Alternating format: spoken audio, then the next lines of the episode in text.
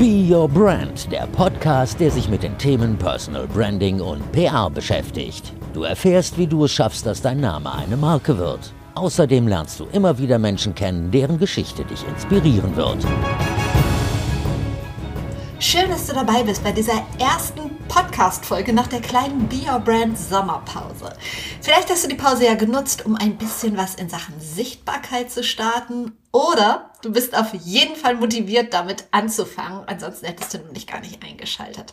Und egal in welchem Fall, egal in welcher Situation du bist, in beiden Fällen hätte ich heute genau den richtigen Gast für dich. Dieser Talk ist nämlich ein echter Motivationsbooster.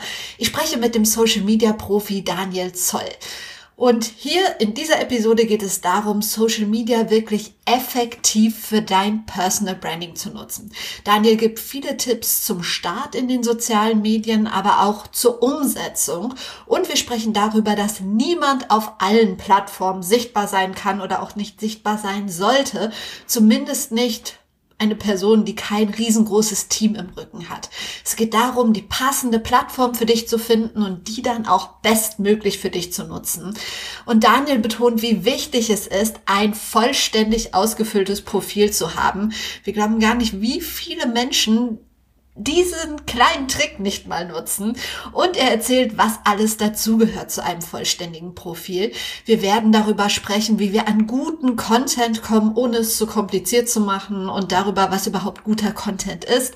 Wir reden über Community-Aufbau, über Community-Pflege und gleichzeitig, und das gefällt mir wirklich gut, nimmt Dan den Druck raus. Also wir können alle natürlich immer mehr und mehr und mehr und immer geilere Sachen machen. Doch bessere Videos drehen, noch mehr Texte schreiben, noch mehr Netzwerken und so weiter und so weiter. Aber Dan sagt ganz offen, dass er auch manchmal einfach keinen Bock hat und ja, wie er dann mit solchen Situationen umgeht. Und wir sind uns einig, das Internet hört nicht auf, das schläft nicht, aber wir Menschen schlafen im besten Fall schon nochmal und das hilft uns ja auch. Es geht darum, eigene Content-Ideen nicht ewig zu überdenken, sondern unser gemeinsames Motto ist eigentlich einfach mal machen oder einfach machen, wie Dan sagt. Denn ganz ehrlich, was ist das Schlimmste, was passieren kann, solange du mit gesundem Menschenverstand und mit ganz normalen Umgangsformen rangehst? Also, lass uns reinstarten in einen Mix aus Inspiration, Motivation und der nötigen Gelassenheit im Social Media Game mit Daniel Zoll bei Be Your Brand. Viel Spaß!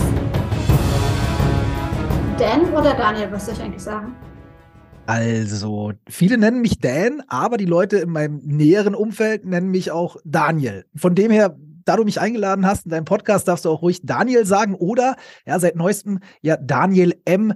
Zoll. Das M steht ja für meinen Mittelnamen Manfred und eigentlich nur spaßeshalber mal reingemacht, weil ich dachte, es wirkt sehr nobel, so einen Mittelbuchstaben zu haben. Ja, sind wir schon beim Thema Personal Branding wahrscheinlich. So, so einen schönen Mittelbuchstaben, wenn man einen hat, dann sollte man ihn auch zeigen. Aber äh, Daniel ist vollkommen fein oder einfach Dan. Da fällt mir ein, eigentlich wollte ich dich das wirklich fragen, steht jetzt nicht hier bei meiner eine Million Fragen auf den Zettel, aber dieses M hat mich so an Johannes B. Kerner erinnert.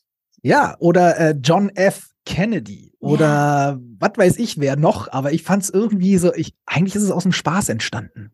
Dann dachte ich mir so, okay, komm, wir machen das einfach, wir ziehen das durch.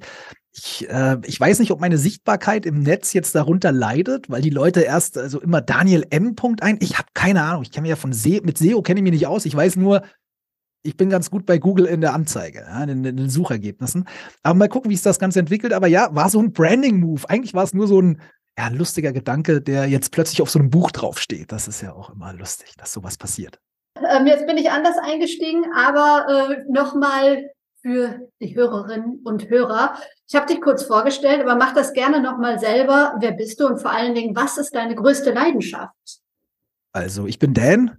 Ja, komme eigentlich aus einem ganz kleinen Dorf in Bayern, bin dann zum Politikwissenschaftsstudium nach Berlin gekommen, vor circa 13 Jahren dann lange Zeit beim Radio gearbeitet, war bei einem jungen Radiosender hier in Berlin Redaktionsleiter, nachdem ich vom Praktikum über den Media Trainee, das Volontariat, alles gemacht habe, habe ich dann dort moderiert, aber war nicht so lange on air.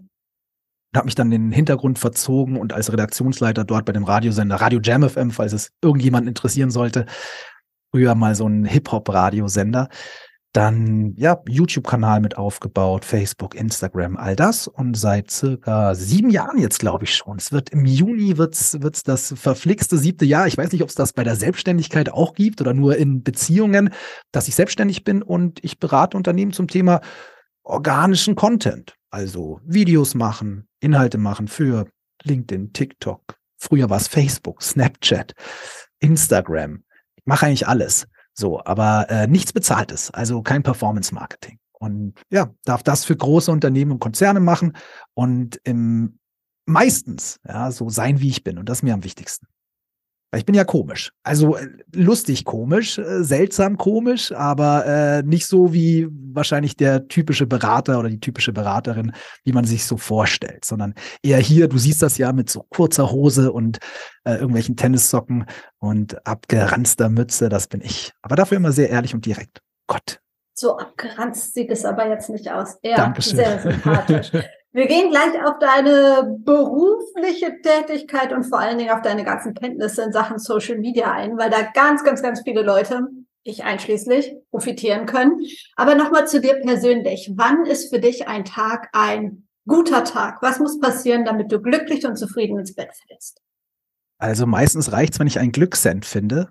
Ich, ich freue mich wirklich tierisch, einen Cent vom Boden aufzuheben. Meine, meine Freundin kann das gar nicht nachvollziehen, aber ich laufe wirklich so rum mit, mit gesenktem Haupt hier in der Stadt.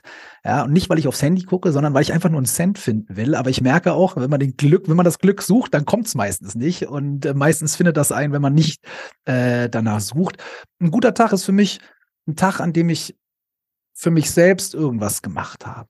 Also zum Beispiel heute habe ich das erste Mal mich mit diesem, wie heißt das, mit dieser Programmiersprache Python auseinandergesetzt. Python. Keine Ahnung, wie es dazu kam, aber ich habe gerade das allererste Mal ein kleines Quiz programmiert. Natürlich auch mit Hilfe von, von Vorlagen, Tutorials etc. Aber der heutige Tag ist jetzt schon gut. Also ich habe was für mich getan. Und das ist mir ganz wichtig. So, total egoistisch. Wenn ich was für mich getan habe, ist ein guter Tag, aber ja, das mehr braucht es eigentlich nicht. Auf deiner Homepage steht, du bist einer der renommiertesten Social Media Berater Deutschlands. Social Media ist ja, wie wir alle wissen, ein sehr, sehr, sehr, sehr, sehr breites Feld. Hast du dich da auf irgendeinen Bereich spezialisiert oder können echt Leute mit Fragen zu TikTok, Facebook, Pinterest, Twitter, LinkedIn, also alles, was da gibt, zu dir kommen? Also am Anfang war ich spezialisiert auf Instagram. Aber das Ganze ist natürlich dann ein bisschen gewachsen und dementsprechend auch das Angebot. Ich, also man kann mit jeder Frage auf mich zukommen, aber wenn ich was nicht weiß, dann tue ich auch nicht so, als würde ich es wissen, sondern schicke die Personen oder die, die Anfragenden dann auch einfach weiter an eine Expertin oder einen Experten, der oder die sich da besser auskennt. Aber ansonsten grundsätzlich bin ich der Meinung, und man darf es jetzt nicht zu sehr pauschalisieren, dass Content recht ähnlich funktioniert auf den Plattformen. Es gibt unterschiedliche Ausspielwege, es gibt vielleicht unterschiedliche Dinge, die eine Plattform gerne sieht oder nicht sieht oder wie die Zielgruppe beziehungsweise die Nutzerinnen auf der Plattform gerne konsumieren. Auf der einen Plattform vielleicht Videos, auf der anderen Plattform vielleicht mehr Textliches, aber so im, im Kern bleibt es ja schon gleich. Das will zwar niemand hören, sonst bräuchte man auch äh, niemanden mehr, das, der das berät, aber ähm, ich mache das plattformübergreifend, weil ich glaube, dass ja, guter Content ist halt guter Content und ob ich den jetzt in ein 9 zu 16 Kurzvideo reinpacke oder in einen LinkedIn-Post mit ein paar Leerzeilen und einem schicken Bild dazu oder sonst was, das ist dann nur noch mal ja die Aufbereitungsform. Da gibt es auch Unterschiede und muss man auch drauf achten, ja, bitte richtig verstehen. Aber so im Kern ist das doch gleich bleiben und dementsprechend mache ich das für die meisten Plattformen. Aber weil du Pinterest gesagt hast, Pinterest ist für mich schwierig. Also schaue ich selbst gerne rein, weil ich habe gerade eine Terrasse gebaut, ja, und äh, bin viel im Garten. Aber Pinterest berate ich zum Beispiel nicht. Da, da, bin ich einfach scheiße drin. Darf ich das sagen? Ja. Hier darf man alles sagen. Da bin ich richtig schlecht drin und ähm, ich, ich muss nicht alles perfekt können, was ich den Leuten erkläre, aber ich muss es halt können. Und das kann ich nicht und dementsprechend lasse ich das dann auch. Was ist denn so die häufigste Frage in Sachen Social Media, die Kundinnen und Kunden an dich herantragen? Kannst du das sagen? Gibt's was? Hey Dan, wie bekomme ich mehr Reichweite? Echt? Ja klar, ey, es ist immer noch. Also es gibt ja so zwei Begriffe, die oder drei, sagen wir es mal so, die jeder Person irgendwie so im, im Kopf rumschwirren, wenn es um Social Media geht. Das ist zum einen Reichweite, zum anderen Algorithmus und zum dritten Hashtags. Und das sind so, glaube ich, die Dinge, ich weiß nicht, wie es bei dir ist, Verena, über die ich gar nicht so im Kern sprechen möchte. Den Algorithmus, ja, ich habe das Ding nicht programmiert, nur weil ich jetzt hier bei, bei so einem Python so ein kleines Quiz gemacht habe, keine Ahnung, was da so passiert. Und ähm, wie du Reichweite bekommst, ja, sei halt einfach fleißig. Und ähm, Frage ist eher, was machst du dann mit der Reichweite? Viele Leute, genau. wo du dann genau. sagst, ja, okay, was machst du jetzt? Jetzt hast du eine Million Leute, die du erreichst. Was willst du denen jetzt erzählen? Oder was willst du denen jetzt verkaufen? Oder was willst du denen überhaupt anbieten? Wissen die meisten auch nicht. Und Hashtags ist immer so das, was man, ich weiß nicht, wie es bei dir ist, aber sobald Leute erfahren, dass du etwas mit Social Media zu tun hast, sagen sie so, ey, Hashtags. Hashtags äh, nutze ich auch. Oder das mit den Hashtags, wie funktioniert das nochmal? Also ich, keine Ahnung warum, aber das sind so drei Dinge, die häufig angesprochen werden. Der Algorithmus, der böse Algorithmus, ja, die fehlende Reichweite und die Nutzung von Hashtags, um wiederum Reichweite zu generieren, ja, dank äh, des Algorithmus, der das dann ähm, macht für dich. Was ist für dich guter Content? Für mich persönlich jetzt im Konsum oder äh, für, für, für mein Geschäft? Wenn, für dein Geschäft oder auch wenn Kunden zu dir kommen und Kundinnen, die sagen, Mensch, wie mache ich eigentlich guten Content? Was ist guter Content? Also ganz wichtig, guter Content ist für mich immer nicht zu weit von meinem eigentlichen Angebot entfernt. Da bin ich ganz ehrlich. Also ich, wenn ich jetzt kein Tanzstudio bin, mache ich keine Tanzvideos und ich ziehe mir auch nicht jedes Mal für jedes Video ein neues T-Shirt an, wenn ich kein T-Shirt-Verkäufer bin oder T-Shirt-Verkäuferin, weil das ist für mich nicht relevant. Und was ich immer den Leuten sage, überleg dir doch, wenn Nutzerinnen ein Jahr lang dein Content sehen, was sollen hängen geblieben sein von dir? Was sollen die über dich sagen? Ja, also in, vielleicht in deinem Fall, ey, die macht coole Videos zum Thema PR, Branding, äh, Social Media, so und dann mache ich das, weil ich mache ja Content am Ende des Tages, um was zu kommunizieren und ich möchte das kommunizieren, was ich danach im besten Fall auch zu Geschäft machen kann. Das hört sich dann immer so komisch an. Ich bin kein geschäftsgeiler Typ, aber am Ende des Tages mache ich Videos zwar auch, weil es mir Spaß macht, aber im Urlaub mache ich keine Videos von meinem Urlaub. So viel Spaß macht es mir auch nicht, sondern es ist für mich ein Mittel zum Zweck und das ist für mich das schönste Mittel zum Zweck, um, um mein, mein ja, Geschäft zu, zu äh, florieren zu lassen. Keine Ahnung, wie man das so gut sagt. Und guter Content ist für mich einfach Content, wo du Spaß dran hast, wo du dich nicht zu sehr selbst verbiegst und der im besten Fall dann eben auch noch das kommuniziert, was für dich am Ende des Tages auch wichtig ist, um ein Geschäft zu machen. Auf wie vielen Social Media Plattformen bist du denn vertreten? Also YouTube eins, dann Instagram zwei, TikTok drei, Pinterest, auch wenn ich es schlecht äh, mache, vier, äh, Snapchat fünf. Ich überlege, lass mich doch mal ganz kurz in mein Handy reingucken. Also was mache ich noch? Also ja, bei Twitch bin ich auch, aber ich, ich stream jetzt nicht mehr viel. Also es ist TikTok, es ist LinkedIn, es ist Instagram, es ist Facebook auch noch. Twitter mache ich nicht mehr viel. Ja, es sind schon ein paar, bin ich ganz ehrlich. Aber so Primärplattformen sind für mich eigentlich LinkedIn, TikTok und Instagram. Und der Rest wird halt auch, und YouTube. Also so vier primäre Plattformen. Wobei, wenn ich es nochmal zusammenhacken müsste, eigentlich mache ich die Videos für TikTok und Instagram und LinkedIn dann noch. Und YouTube fällt auch noch mit ab. Ja, früher war YouTube bei mir viel, viel stärker im Fokus. Also ganz am Anfang, ich habe ja nur YouTube-Videos eigentlich gemacht. Lange Querformat YouTube-Videos. Das war so das, mit dem ich ja das alles aufgebaut habe. Welcher dieser Kanäle hat aus deiner Sicht die äh, ja, beste Zukunft vor sich? Oder kann man das pauschal gar nicht sagen? Was würdest du dazu sagen, Verena? Ich meine, wir, wir sprechen ja hier auf Augenhöhe. Du äh, hast ja da sicherlich auch eine Meinung zu oder vielleicht eine Annahme. Hm. Sehr clever gemacht.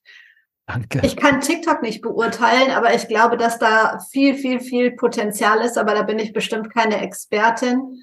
Ansonsten, ja, LinkedIn ist im Moment sehr relevant, habe ich das Gefühl, ja. zumindest auch draußen in der Bubble. Also LinkedIn ist Pflicht. Ich sage immer zu den Leuten, wenn du noch Geschäft machen musst, ja, und noch nicht satt bist, dann solltest du auf LinkedIn zumindest stattfinden. In welchem Rahmen, in welcher Größenordnung, sei mal dahingestellt. Aber ja, also ich sehe auch, YouTube ist riesig. Alles, was da rund um Google, YouTube stattfindet, sollte gemacht werden. Auch der Metakosmos, Instagram und Facebook, dann ByteDance mit, mit TikTok und ja, Microsoft mit LinkedIn. Das sind schon so wichtige Plattformen. Aber ich bin auch ganz offen. Ich mache mir jetzt nicht so viel Gedanken drüber, was in drei Jahren, welche Plattform in drei Jahren für mich relevant sein wird, sondern ich bespiele die Plattformen, die jetzt relevant sind und mache mir eher Gedanken darüber, und es ist bei dir wahrscheinlich ähnlich, welche Themen für mich in drei Jahren relevant sein könnten, ähm, in welche Richtung muss ich mich entwickeln, in welche Richtung möchte ich mich entwickeln? Und in, auf welcher Plattform ich das dann ausspiele, in welcher Form, das ist mir eigentlich Latte. Aber wie gesagt, ich habe angefangen mit mit Instagram-Beratungen, dann kam irgendwann TikTok dazu, dann kam irgendwann LinkedIn dazu. Vor acht Jahren hättest du da LinkedIn-Workshops gegeben? Was unwahrscheinlich.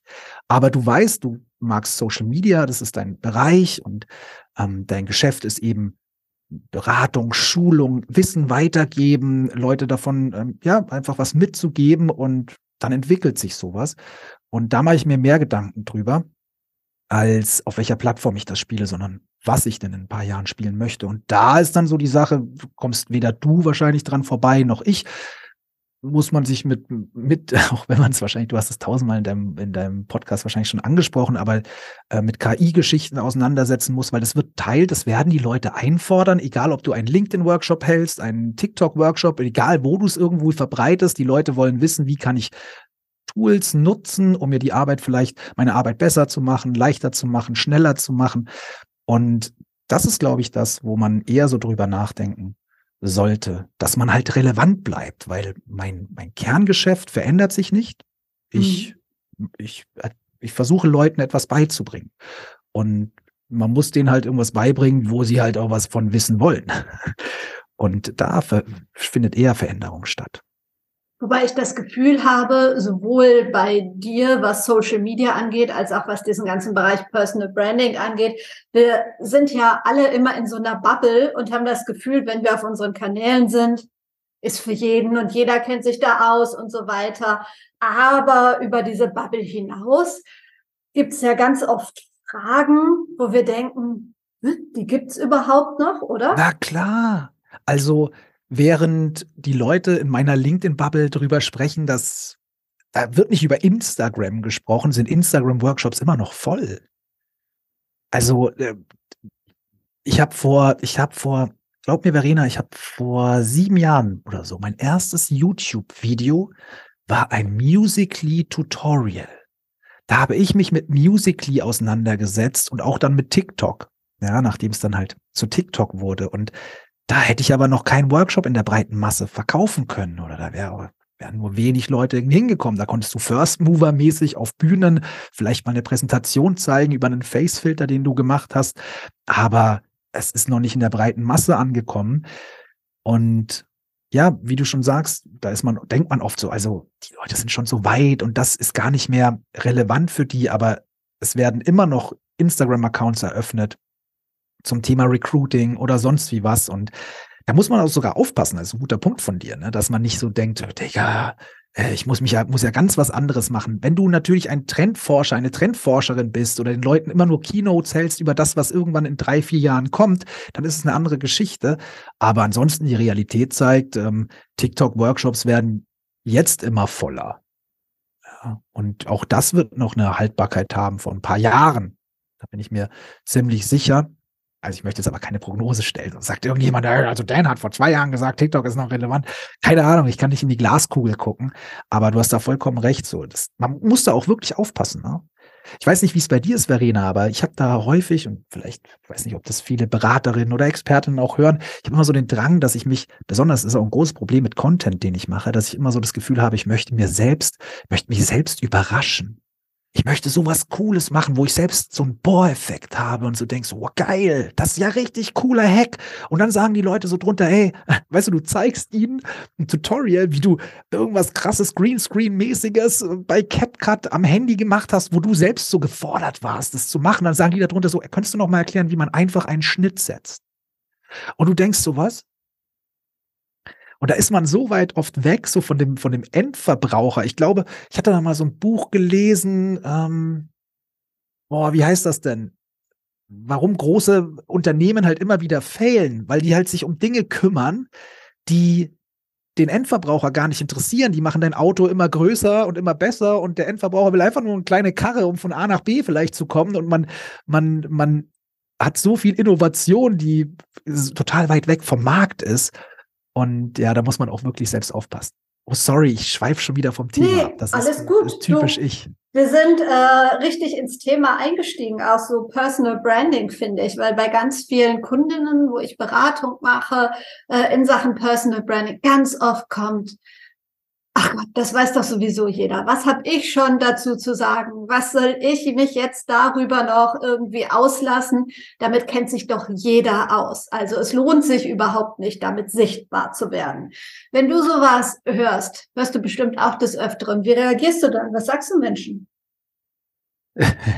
Ich sage denen wahrscheinlich das gleiche wie dir, das sollte ich nur mir selbst auch mal sagen, weil äh, aktuelles Beispiel, wie oft habe ich jetzt diesen, diesen Post bei LinkedIn gesehen mit ähm, ChatGPT Finish That Building oder so. Ich weiß nicht, ob du es auch gesehen hast. Das war so eine Plakatierung mit so einem halbfertigen Gebäude und dann war da so eine große Werbung drauf, dass ChatGPT halt irgendwie dieses Gebäude zu Ende äh, bauen sollte. Und äh, Subline war halt quasi, ja, kann es halt nicht. Ist halt noch kein, kein Handwerker jetzt gerade in dem Moment. Und ich dachte mir so, ey, das habe ich das erste Mal vor fünf Wochen oder so gesehen, dieses Bild. Und ich hätte es mich gar nicht mehr getraut, das zu posten. Sehe aber die Leute, die das immer noch veröffentlichen, ice cold, machen richtig gute Interaktionen damit. Also Respekt an die Leute, die sagen, hey, ich hau das raus, weil das ist für mich relevant, das ist cool, das habe ich gesehen. Und wenn ich nochmal zwei Leute damit erreiche, die es vielleicht noch nicht gesehen haben, ist geil. Und was ich den Leuten dann eben auch immer, und ich bin da auch selber ängstlich, du wahrscheinlich auch, man denkt so, das hat doch schon jeder gesehen. Was man den Leuten einfach sagen muss, ist, probier es halt aus. Also erstmal nicht alle haben alles schon gesehen und warum denkst du, also das Problem ist ja sehr, sehr häufig, dass man selbst eine Entscheidung trifft für alle anderen. Ich entscheide, dass ich denke, dass es alle schon wissen und dementsprechend halte ich das zurück. Anstatt zu sagen, okay, pass mal auf, ich überlasse euch die Entscheidung, ich hau das raus und wenn ich danach merke, ach, anscheinend wusste das schon jeder, ja, dann habe ich wenigstens euch die Möglichkeit gelassen, die Entscheidung zu fällen. Und ich glaube, da muss man rangehen, dass man aufhört, immer für sich selbst so eine Entscheidung oder eine Meinung zu haben für alle. Und es halt wirklich mal an allen testet. Und was soll denn schiefgehen? Das ist ja immer nur die Frage, wie viel Zeit steckst du rein? Also, ich versuche den Leuten immer da zu erklären an der Stelle, wenn du, wenn das Risiko gering ist, dann reden wir über Chancen und nicht über Risiken. Also wenn mich das jetzt zehn Minuten kostet, aber die Chance ist, dass das irgendwie durch die Decke geht, dann probiere ich es doch einfach aus und hätte da keine Angst. Aber ja, ich kenne das von mir selbst und ich kenne das eben auch von Kundinnen, dass man immer so denkt, das weiß ja schon jeder. Aber dann denke ich mir so, ey, Junge, dass dein Job in der, in der Immobilienfinanzierungsberatung, äh, du hast da jedes Mal 30 Leute vor dir sitzen. Jeden Tag hältst du da den Mund, weil du denkst, die wissen schon alles? Nein. Du hast was zu sagen, du, die kommen zu dir, es gibt Fragen, aber online hat man dann immer so das Gefühl, oh, weiß ja schon jeder. Also go for it, einfach machen. Ja, Nicht sehr schön. Sehr schönes Beispiel. Einfach machen, genau, steht auf deinem Buch. Äh, wir haben es, glaube ich, nur im Vorgespräch gerade erwähnt. Du hast ein Buch geschrieben, Do It mit Social Media einfach durchstarten, Hashtag einfach machen. Ich wollte schon sagen, Hashtag einfach mal machen, weil den nutze ich sehr gerne. Ähm, ist es wirklich so einfach, mit Social Media durchzustarten? Immer die Frage, also mit Social Media zu starten ist einfach. Durchzustarten muss ja jede Person für sich selbst dann äh, überlegen, aber muss auch dazu sagen, ja, ich kann ja hier ganz offen sein, dieser Titel, ne, der, der wurde ja auch getestet so bei verschiedenen Zielgruppen und so. Also weiß man gar nicht, was hinter so einem Buch steckt. Ich dachte einfach, man schreibt irgendwas und fertig ist der Lack. Hab ein Jahr länger gebraucht, als ich eigentlich mir gedacht habe. Ich dachte wirklich, Verena, ja, so ein Buch, 180 Seiten, naja, so zwei Monate oder so mache ich das nebenbei. Digga, gar nicht ein Jahr Verzug. Es war so unglaublich viel Arbeit. Und wenn du fertig damit bist, dann, dann fängt erst die Arbeit an. Ja, was willst du auf dem Cover haben? Wie soll das eigentlich heißen? Was soll denn auf dem Klappentext? So, dann kommt Lektorat 1, Lektorat 2, Testleserin. Und du denkst dir so, was ist denn da los? Voll die Maschine, die da losläuft. Und ähm, ja, ich bin, ich bin froh, dass es einfach draußen ist. Und insgesamt würde ich sagen, es ist schon einfach mit Social Media zu starten und äh, das Wort durchstarten, da muss man mal überlegen, was das für, für einen selbst bedeutet, ähm, heißt und bedeutet, ja, es kostet erstmal nichts, außer ein bisschen Zeit. Wichtig ist, dass man eine klare Entscheidung trifft, das zu machen und dem Ganzen auch wirklich eine Chance gibt. Ich weiß nicht, wie es bei dir ist, Verena, aber ich habe halt häufig das Gefühl, dass viele so ja eine halb, halbe Entscheidung für Social Media treffen und dann dem Ganzen aber auch nur eine halbe Chance geben. Und dann danach sich freuen, wenn es nicht geklappt hat.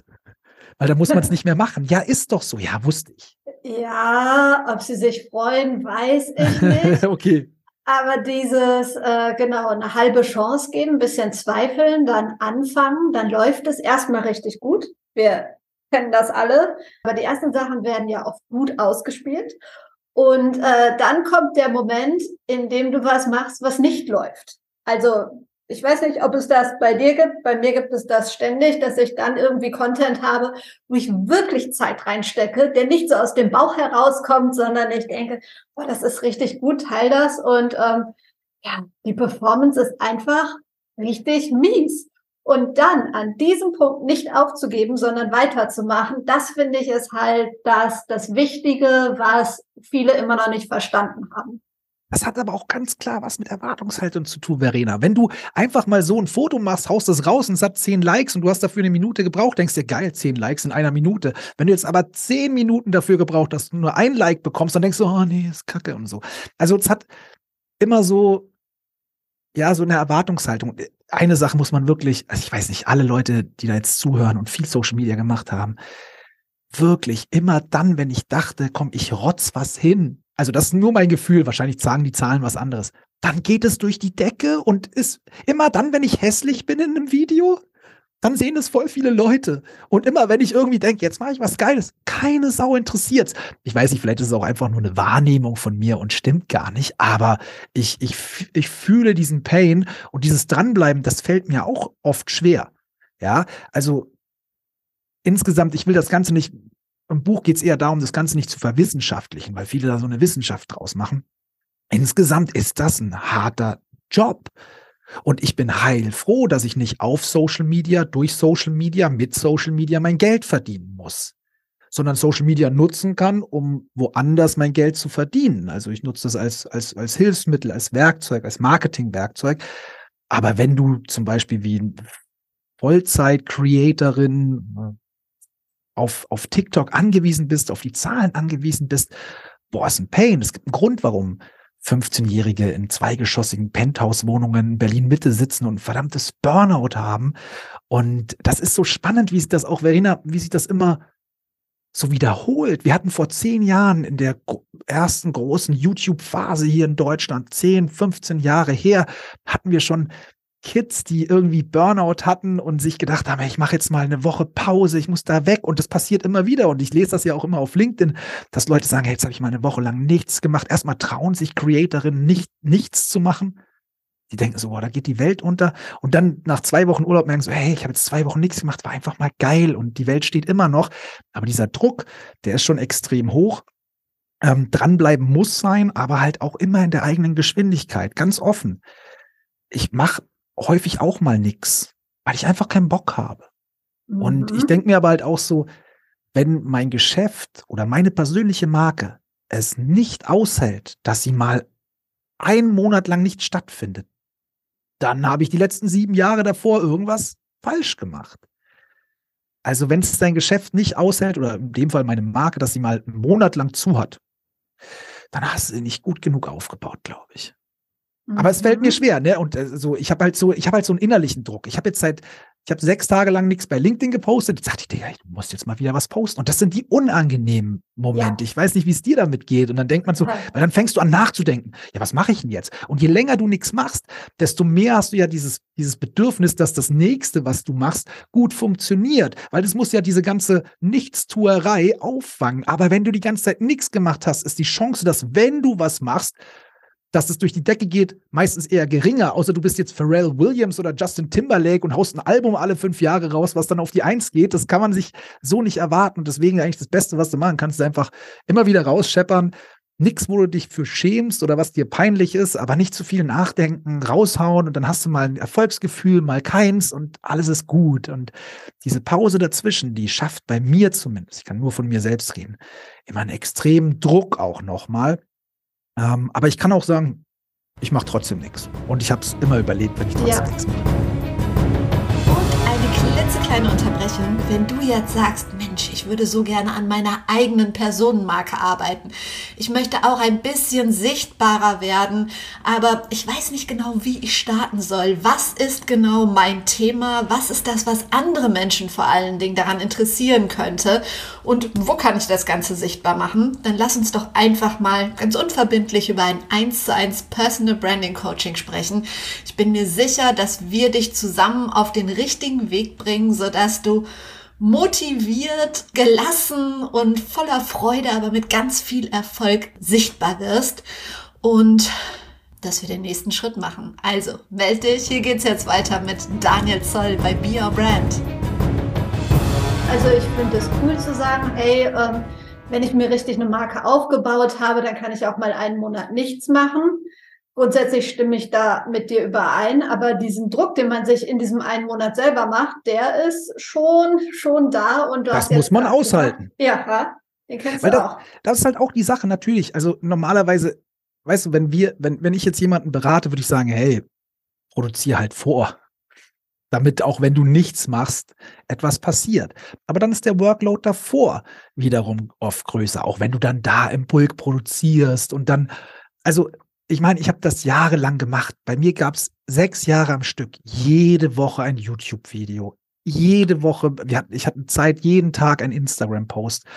Aber also man kann das schon bewerkstelligen, man kann das auch machen, ohne dass man jetzt einen Burnout bekommt. Bitte, das ist immer so eine, eine Frage des Gefühls, was man auch damit hat.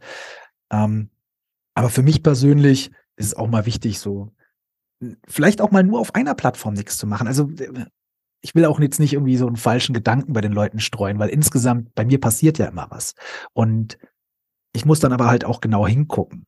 Wenn ich sage, hey, ich habe jetzt zwei Wochen lang nichts auf LinkedIn gemacht, habe aber drei Podcast-Interviews machen dürfen und durfte stattfinden in, in tollen Formaten von, von anderen Personen, dann ist es auch voll viel. Und Ja, ja, man muss auch nicht immer alles machen. Das stimmt, das stimmt. Und, Ähm, und eine Sache Mhm. möchte ich noch sagen. Auf jeden Fall. Viel zu viele Leute fokussieren sich auch, also auch wenn ich ein Buch über Social Media sch äh, schreibe, die Leute vergessen immer, was sonst noch so in der Welt passiert. Also eben Podcast-Interviews mit Leuten connecten, irgendwo mal auf eine, also eine Marke aufzubauen, ist ja viel, viel mehr als nur ein, ein Profil zu haben auf Social Media, was gut läuft. Das ist wichtig und das ist gut und das ist halt eher so dieses, alles, was man ansammelt, landet dann auch dort. Aber dieses so viel mehr woanders noch stattfinden, auch ganz, ganz wichtiger Punkt. Auf jeden Fall. Du gibst in diesem Buch, also wie gesagt, ich habe es in den Show Notes, darf sich wirklich jeder gerne mal angucken. Ja, vom Aufbau eines Social Media Kanals über Content bis hin zu äh, Community Management und so richtig viele Tipps und es ist total einfach äh, geschrieben, so dass ich auch alles verstanden habe. In Sachen Profil, wenn ich jetzt starte mit meiner Sichtbarkeit, ähm, mit Personal Branding, was gehört grundsätzlich in ein vernünftiges Profil? Also egal auf welcher Plattform, es sollte komplett ausgefüllt sein. Und was dann da drin ist, das bestimmt dann halt die Plattform. Ja, das wird ein Name sein, Benutzerinnenname, es wird ein Profilfoto oder ein Profilvideo sein, eine Beschreibung sein. Ich finde auch Inhalte gehören dazu, zu dem Profil. Ähm, einfach ein vollständig ausgefülltes Profil. Das, das sollte man sich vornehmen und es muss vielleicht nicht perfekt erstmal sein, aber ich finde das schon immer sehr, sehr traurig, wenn ich zum Beispiel auf LinkedIn dann ähm, ist kein, kein Banner oben drin. Ja, so, also ein Mhm. Profilbanner. Ich denke mir immer so, ey, ich meine, ihr seid in einer großen Firma, so fragt doch eine Person mal, es wird doch irgendwas geben. Nein, das ist dann vielleicht nicht super personalisiert oder so, aber sieht zumindest aus, als hätte das jemand gepflegt. Dann, damit man überhaupt sich traut, jemanden einzuschreiben, muss man ja wissen, da ist eine Person unterwegs. Auch das ist wichtig. Wenn du selbst aktiv bist, denken die Leute, es lohnt sich da mal auch zu schreiben. Und ja, das gehört, finde ich, für ein Profil dazu. Das muss jetzt nicht eine endlos lange Bio sein oder eine Beschreibungstext, aber seine Kenntnisse bei LinkedIn mit reinzumachen, sein, sein Lebenslauf dort auszufüllen oder wie auch immer das, das da heißt, das finde ich gehört dazu. Und auf jeden Fall ein Bild. Ja, und Plattformen belohnen das ja auch. Also du siehst ja, mein LinkedIn gibt dir ja selbst irgendwelche Statistiken da immer, während sie da Gamification machen bei der Ausfüllung, wo du dann weißt, okay, du bist jetzt ein Superstar und Leute mit einem vollständig ausgefüllten Profil bekommen x äh, Prozent mehr ähm, Sichtbarkeit in, in den Suchen und sonst was. Und das ist für mich schon wichtig. Das ist halt, Mann, das ist so eine einfache Aufgabe. Wenn ich jetzt sage, ja, ich möchte Personal Branding machen, Social Media ist ein super Tool dafür, würdest du dennoch dazu raten, sich auch einen, ich sag mal, eigenen Kanal zuzulegen, sei es eine Homepage, eine, ein Newsletter, ähm, einen Podcast, also irgendetwas, womit ich ein bisschen unabhängiger bin? Oder sagst du, es gibt so viele Social-Media-Plattformen, was anderes braucht es nicht? Also ich finde es großartig, wenn man irgendwas Eigenes hat. Man muss halt nur wissen, es kostet Energie, es kostet Zeit. Es, die Leute und die Leute müssen ja auch da reinkommen. Also das ist auch mal so. Viele denken ja so, ja geil, ich mache jetzt einen Newsletter. Ja, du kannst einen Newsletter machen und geile Inhalte raushauen, aber wer liest die? Wie kommst du an die Leute ran? Also es ist, man muss sich der Arbeit bewusst werden. Und dann würde ich zu 100 Prozent sagen, ja, zieh die Leute raus irgendwo hin, wo du Zugriff drauf hast. Lass es ein E-Mail-Newsletter sein, lass es ein Patreon-Account sein, lass es von mir aus jetzt bei Instagram so ein Channel sein, wo du nochmal unabhängig vom Algorithmus, sondern nur aufgrund der Sortierung oder sonst wie was Leute erreichen kannst. Also unbedingt. Aber man muss sich der Arbeit bewusst sein. Das ist immer so das Allerwichtigste. Du kannst das beste Produkt der Welt haben, aber du musst es dann noch bewerben. Und da kommen wir ja zum nächsten Ding. Dann überlegen sich die Leute, ja, okay, wie bewerbe ich das jetzt? Einerseits will ich meine Inhalte ja eins zu eins raushauen auf den Plattformen, um da gutes Engagement zu bekommen. Jetzt will ich die Inhalte aber auch zurückhalten. Oder ich muss nochmal extra geile Inhalte machen für den Newsletter und weiterhin geile Inhalte auf den Plattformen. Also du kennst das vielleicht von dir selbst auch. Das ist so, wow, es ist auch teilweise schwierige Entscheidungen oder halt mit Mehrarbeit verbunden. Ja, und das muss man wissen. Aber ja, vollkommen, zieh die Leute raus, ohne deine Community, wie auch immer. Mhm. In Sachen Community gibst du auch ganz, ganz, ganz viele Tipps. Was findest du wichtiger, Content oder Community? Ich glaube, über den Content gibt es erst eine Community und dementsprechend befruchtet sich beides. Guter Content sorgt dafür, dass man eine Community aufbauen kann und man kann diese Community dann auch wiederum über Content äh, mit bespielen. Das heißt, Fragen aus der Community, also eine, eine, eine aktive Community hat so viel mehr als nur eine Zahl, die sie so darstellt. Also ich habe das immer bei mir so, ich habe, ich bekomme ja so viele Nachrichten geschickt von Menschen. Also ich habe lange Zeit immer wieder ganz neue Sachen, die ich so sehe bei Instagram veröffentlicht. Hey, ich habe das gesehen, ich habe das gesehen und habe das gesehen und habe die Leute immer dazu aufgerufen, wenn ihr irgendwas komisches seht bei euch, irgendeinen neuen Button, irgendwas, dann schickt mir das einfach. Und ich bekomme halt reihenweise von den Leuten Sachen geschickt, die ich so gar nicht gesehen habe, weil verschiedene Instagram Accounts haben verschiedene Funktionen, verschiedene TikTok Accounts haben verschiedene Funktionen, das ist ja einfach so. Das sieht nicht bei jeder Person gleich aus. Und da zahlt sich halt aus, eine aktive Community zu haben. Du gibst denen geile Informationen, die und sagst ihnen, hey, wenn ihr auch geile Informationen habt, schickt die mir zu, dann kann ich wiederum anderen zeigen und dann schicken die dir Sachen, du veröffentlichst die Sachen, die fühlen sich gehört, andere denken sich wiederum, ach, geile Funktion und das ist natürlich, also es befruchtet sich. Ich glaube, Content und Community äh, gehen da Hand in Hand, da gibt es kein entweder oder, sondern das muss beides zusammenspielen. Wobei ich manchmal das Gefühl habe, dass viele vergessen, wie wichtig es ist, seine Community wertzuschätzen und zu pflegen. Geht's dir auch so? Ja, und äh, weil es halt auch, also ich weiß nicht, bei ich, manche, die's, die sich denken, es ist nicht, es lohnt sich nicht, die sind natürlich dumm. Andere machen es vielleicht auch nicht, weil es ein zeitlicher Aufwand ist. Also das ist ein unendlicher Aufwand auch. Und man muss halt wirklich immer gucken, dass man nicht auf der Strecke bleibt. Jetzt, ich muss das auch noch mal ganz offen sagen, so das hört nicht auf. Du kannst unendlich viel Content machen. Du kannst unendlich oft auf viele Kommentare antworten. Du musst für dich ein gesundes Maß finden. Oder du stellst halt viele Leute ein. Aber das, oder machst es halt unpersönlicher. Und ähm, das ist ein super wichtiges Thema. Und auch bei mir, ich sag's dir ganz offen, manchmal denke ich, ich habe keinen Bock jetzt auf eine Frage zu antworten. Und wenn ich wirklich keinen Bock habe, dann mache ich das auch nicht. Und dann habe ich natürlich manchmal ein schlechtes Gewissen, aber ich sage mir dann auch so, ey, es zahlt keiner jetzt dafür und du bist nicht, du bist nicht jeder Person verpflichtet. Also natürlich in meiner Traumwelt wäre es so, ich würde auf alle antworten, ich würde auf jeden geilen Kommentar mit einem Video antworten innerhalb meines Kanals und daraus noch mehr schöpfen und alles drum und dran. Aber das kriege ich nicht zu 100 Prozent hin. Und ich versuche es so gut wie möglich zu machen, dass es für mich trotz alledem noch ein gesundes Maß hat und die Leute sich nicht ungehört fühlen, weil das ist das Allerwichtigste. Und man kann den Leuten auch mal sagen, ey, danke, dass du mir was geschickt hast, aber ey, ich kann da jetzt nicht extra was dazu machen. So, verzeih's mir einfach. Ähm, oder auch mal kürzer antworten da muss man einen Weg für sich finden. Also wie mhm. gesagt, ich mache das echt lange jetzt schon und das hört nicht auf. Das Internet schläft nicht und man selbst, aber der Mensch schläft halt im besten Fall auch mal. Also ich zumindest, ich bin so ein wäre Schlafmensch. Ja, ja, wäre gut. Über welchen Kanal, ob jetzt online oder offline, hast du denn das Gefühl, die meisten Kunden zu gewinnen? Also was ist so dein Haupteinfallstor? Boah, also die meisten kommen eigentlich über, also bekomme ich über E-Mail. Also die meisten Anfragen kommen über E-Mail. Und wo die Leute herkommen, du meintest ja auch schon gerade in der Frage gefühlsmäßig, weil ich frage das nicht ab.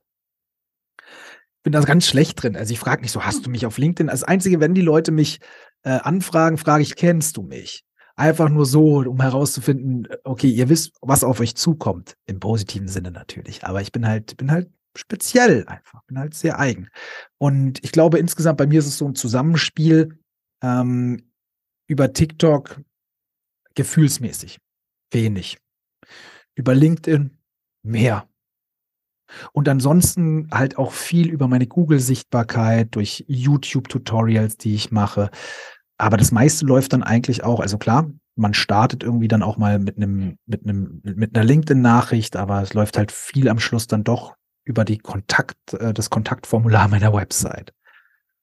Ja, ja, das kenne ich. Ähm, wer weiß, also diese ganzen Touchpoints, die frage ich auch nicht ab. Manchmal, wenn ich frage, oft kommt erstaunlicherweise wirklich der Podcast, was ich gar nicht so gedacht hätte. Aber ich glaube, es ist dann am Ende so ein Mix aus, aus mehreren Dingen, wo die Menschen irgendwann mal was von dir gehört oder gelesen haben oder auch eine Empfehlung. Ja, und ich bin auch ganz offen. Also so, ich kann es für mich ähm, verantworten, das es nicht zu wissen. Ja. Äh, weil ich jetzt nicht, ich bin nicht im Skalierungsgeschäft, weil ich kann meine Leistung, möchte meine Leistung nicht skalieren.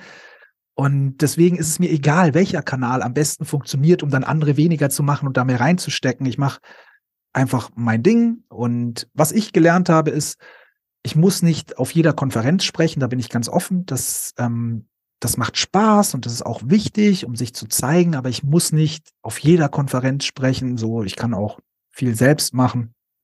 Ähm, ja, aber ansonsten, glaube ich, ist es, wie du schon gesagt hast, ein Zusammenspiel von allem. Gab es bei dir auch schon mal so einen richtigen Social Media Fail? Boah. Nee. Ja. Also, nö. Cool. Es gab kein, kein Fail für mich. Okay. Noch nie. also es gibt, es gibt mal Sachen, die funktionieren nicht gut, aber das ist ja. so gar kein Fail. Also ich bin, ich bin immer schon, also erstmal bin ich immer glücklich, wenn ich was gemacht habe und dann noch glücklicher, wenn es funktioniert hat. Aber da mir niemand in den Arsch tritt, außer ich selbst, bin ich schon immer glücklich, wenn es einfach funktioniert. Und ansonsten, ich hatte noch nie einen Fail. Nee. Ist doch gut. Ist wahrscheinlich auch so ein bisschen Ansichtssache oder Einstellungssache. Kannst Hattest du denn du sagen, schon mal so einen richtigen Fail? Also, wo du sagst, es ist gefailt? Nee, so richtig nicht. Ähm, eine sehr gute Freundin von mir hatte das mal und ich bin dann so in den Strudel reingeraten. Die ist oder war TV-Moderatorin und hat vom, damals gab es noch so ein Sendergrillen, ist ewig her, und ähm, hat von da äh, Fotos gepostet und da wurde auch ein Spanferkel gegrillt und auch das hat sie gepostet und das war natürlich nicht so schön. Also klar, dass sich Leute darüber auslassen, äh, ob man so etwas posten sollte oder nicht. Aber als dann Kommentare kamen wie, äh, das sollte man mit deinen Kindern mal machen, äh, die auf den Spieß, also wirklich, das war so allerunterste Schublade. Und irgendwann habe ich angefangen, mich einzuschalten und dann sind sie so zu mir übergekommen. Oh, ja. So. ähm, das war wirklich extrem. Also was sich da zum Teil dann, dann aufgeregt und rumgetrieben hat. Aber bei mir selber, nee, so nicht. Erinnerst du dich denn, was dein oder mit erfolgreichster Post war? Also, ich glaube, eins meiner ersten Instagram Story Tutorials auf, auf YouTube, ich kann mal hier parallel gucken, so Instagram Stories Tutorial. Ich glaube, das war schon wild. Also, das hat mir schon viel gebracht.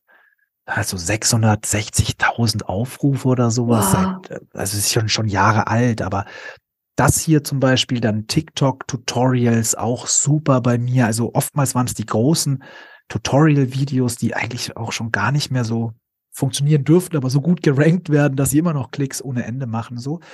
Und bei LinkedIn, glaube ich, war mal der erfolgreichste Post. Und man muss halt immer gucken, also von der Reichweite her am erfolgreichsten. Ja, das hat mir am Schluss nicht viel gebracht, aber das war mal so eine Spruchtafel mit, äh, Sie haben eine Lücke im Lebenslauf. Ja, war geil. So, so ein Teil dann halt, ey, wirklich, da habe ich also von Facebook, das war so ein ganz alter Facebook-Post, den wir mal gemacht haben, vor zehn Jahren. Und den habe ich dann einfach mal auf LinkedIn drauf geklatscht und da ging der halt durch die Decke so. Ähm, aber was für mich viel besser funktioniert, ist ein Video von einem Workshop, wenn ich einen Workshop halte, wo die Leute geil viel Spaß haben, weil sie gerade mit dem Handy Videos produzieren und danach kommen halt drei, vier Anfragen rein. Ja. Das, das interessiert halt, also das haben dann vier oder ja, in dem Fall, glaube 5000 Menschen gesehen oder 5000 Impressionen, also kann ja Mhm. auch jemand mehrfach gesehen haben. Und es bringt mir am Schluss, ist es eigentlich viel, viel erfolgreicher als, ja, eine geile Spruchtafel. So, also, ich meine, die Spruchtafel, ich fand es schon auch lustig.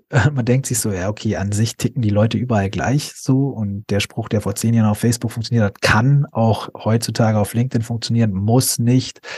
Aber ja, der andere Post war eigentlich viel erfolgreicher. Nicht von den Zahlen her, aber von dem, was danach rausgekommen ist. Aber das zeigt wieder, wie es auf deinem Buch steht, einfach machen, einfach die Dinge mal ausprobieren, nicht immer das Gleiche, einfach ein bisschen rumprobieren. Äh, Personal Branding haben wir immer wieder ein bisschen so mit eingeflochten, aber noch die Frage, wer ist für dich eine beeindruckende Personenmarke und warum? Gibt es da jemanden? Boah, das ist eine Frage. Mensch, da hätte ich mich mal darauf vorbereiten sollen. Wer ist eine beeindruckende Personenmarke?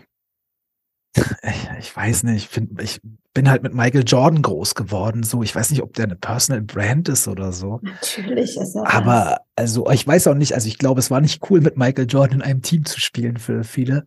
Aber Michael Jordan ist schon krass. Also, der ist schon krass.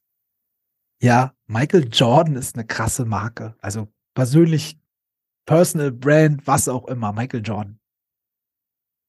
Menschen, die jetzt sagen, ich weiß nicht, was ich posten soll, Dan. Was ist dein Tipp? Ja, dann geh mal zu ChatGPT, hol dir. ähm, ja, überleg einfach einmal ganz kurz so, ähm, was. Okay, wir wollen es noch einfacher machen. Wir gehen jetzt nicht von Botschaften oder sonst was aus. Überleg doch einfach mal, was du die letzten fünf Tage in deinem Job gemacht hast und pick dir eine Sache raus und schreib drüber. Mach was dazu. Ohne es jetzt zu verkomplizieren. Was hast du die letzten fünf Tage gemacht? Nimm dir was. Kann so einfach sein. Sind dir schon mal die Content-Ideen ausgegangen oder kommt sowas nicht vor? Die Content-Ideen gehen mir nicht aus. Das Problem ist eigentlich eher immer der Zwiespalt mit mir selbst und die Diskussion, was möchte ich jetzt machen? Was glaube ich funktioniert besser? Was wäre jetzt in dem Moment, also weißt du, das, was ich auch bei mir immer wieder bemängel und was man eigentlich weglassen sollte, dieses selbst zu viel Nachdenken. Auch das passiert mir einfach. Content-Ideen gibt's en masse. Ich kann jetzt hier einen Screenshot von machen. Ja, wir können das ja hier so beweisen. Ich mache jetzt hier einen netten Screenshot so und habe Content gesammelt. So, ich kann mir noch zwei, drei Sachen äh, merken, die wir heute besprochen haben, mach Content draus. Ich kann, also geht mir nicht aus. Ich habe eher das Problem, ähm, dass ich halt mit mir selbst diskutiere. Und das kennt auch jede Person. Soll ich das machen? Soll ich das machen? Und das ist eigentlich Quatsch. Wenn du jeden Tag was machst, so, dann, dann sammelst du nicht so viele Post-its mit irgendwelchen Ideen, sondern Idee abgearbeitet, fertig. Platz für die nächste. Das Schlimmste ist eigentlich nichts zu machen und immer wieder anzusammeln. Absolut. Und dann ist es irgendwann überholt. So, bevor du gleich meine drei Abschlussfragen bekommst, noch eine Frage, die mich interessiert. Wann hast du das letzte Mal deine Komfortzone verlassen? Heute, als ich das erste Mal äh, Python-Tutorials angeguckt habe, und das ist für mich schon so, es ist total unnötig, aber ich denke mir so, okay, ich will das jetzt mal irgendwie hier checken und schaue mir jetzt hier gerade, das finde ich für mich schon äh, einen Schritt raus aus der Komfortzone. Und ich werde, glaube ich, nächste Woche oder so das erste Mal Fallschirmspringen gehen. Und das ist für mich auch so. Ich habe immer zu meiner Freundin gesagt, Digga, ich mache sowas nicht, weil das ist halt einfach, es ist halt unnötige, unnötiges Risiko. Aber ähm, da sie das unbedingt mal machen wollte und ich mir denke so, ey, ich will das gemeinsam mit ihr erleben, machen wir das. Ja, das ist für mich Respekt. Komfortzone. Und ansonsten, ich sag's dir ganz offen, Verena, für mich ist es jedes Mal, wenn ich einen Vortrag halte, jedes Mal, wenn ich in einem Podcast bin, jedes Mal, wenn ich irgendwas mache, ist es schon für mich ein Schritt raus aus der Komfortzone. Ich könnte mir alles noch einfacher machen. Und ich habe aber so einen hohen Anspruch irgendwie an das, was ich mache. Und jetzt nicht einen übertriebenen Perfektionsanspruch. Bitte, bitte, bitte. Aber ich will, dass es den Leuten gefällt und individualisiert ist und so. Und das ist für mich jedes Mal so ein Schritt raus aus der Komfortzone. Das können ganz, ganz, ganz viele, die das jetzt hören, sehr gut nachvollziehen. Meine drei letzten Fragen. Was ist das beste Buch? Deins darfst du natürlich nicht nennen, das du je gelesen hast. Ich fand das Buch Hooked ganz gut. Von, das ist so ein gelbes Buch. Wie heißt, äh, wie heißt der? Neil, ich muss es googeln, ey. Ich bin da ganz schlecht, äh, mir sowas zu merken, weil ich auch nicht so viele Bücher lese, sondern äh, ja, YouTube-Tutorials schaue. Hooked fand ich gut von Near Eel oder Isle heißt er. So ein gelbes Buch. Okay. Ist ganz cool gewesen, muss ich sagen. Ja. Dann ähm, gibt es in deinem Leben ein ganz persönliches Role Model, falls ja, wer ist das? Ich mag meinen Vater echt gerne so. Also der hat wirklich viel miterlebt, der immer da äh, ist einfach, ähm, keine Ahnung, so wie ich mir das halt vorstelle, wie ein Papa ist. Der ist wirklich ein guter Papa. So, ich habe viel Mist gemacht. Der hat viel mitgemacht. Der ist immer da. So, also mein Papa. Ja. Oh, voll schön. Ja, Und, ey, das finde ich auch ja. gut. So, das ist wirklich schön. Meine letzte Frage ist eigentlich eher eine Bitte. Ich lasse mir gerne Menschen empfehlen, mit denen ich mal hier im Podcast über das Thema Personal Branding und den eigenen Weg reden könnte. Fallen dir zwei Leute ein?